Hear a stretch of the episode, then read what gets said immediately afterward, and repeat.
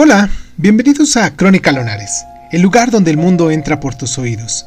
Yo soy Irvingson y en nuestra sección del día de hoy, aquí en Cuéntame un libro, vamos a hablar de Frankenstein,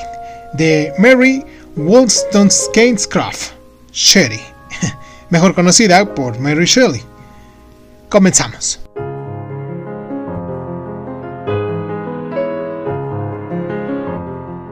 Frankenstein guarda más parecidos con Drácula que con cualquier otra, otra de las novelas del estilo gótico tardío,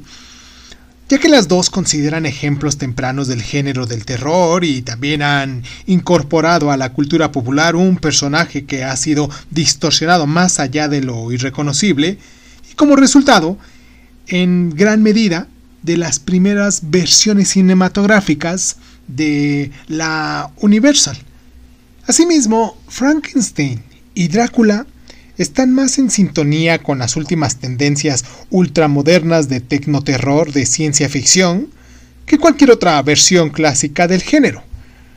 La versión que subyace en el fondo de la historia es que nuestro conocimiento de la ciencia puede desarrollarse y controlarse hasta el punto de hacernos capaces de detener el curso de la naturaleza hacia la disolución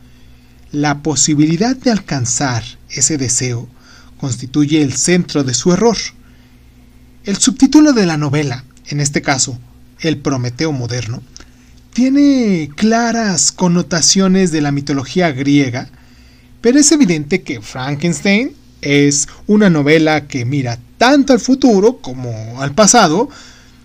ya que el científico y filósofo suizo Frankenstein inspirado por la filosofía ocultista,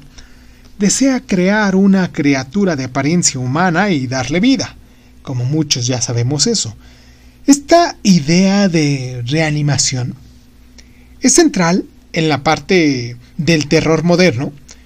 y por otra parte la tentativa de alterar el orden natural caótico en aras de una certidumbre legal es algo de la que la sociedad moderna hace continuamente, desde la creación de entornos antinaturales hasta los continuos intentos de retrasar la muerte y el envejecimiento.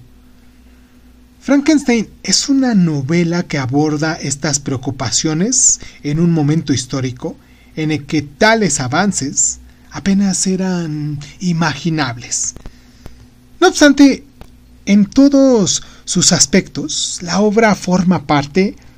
integrante de la misma cultura que analiza y pronostica. Solo por ese motivo es una novela que merece ser leída y analizada. La prosa es fluida, las metáforas que conjuran lo grotesco y la imaginación surreal garantizan una lectura placentera.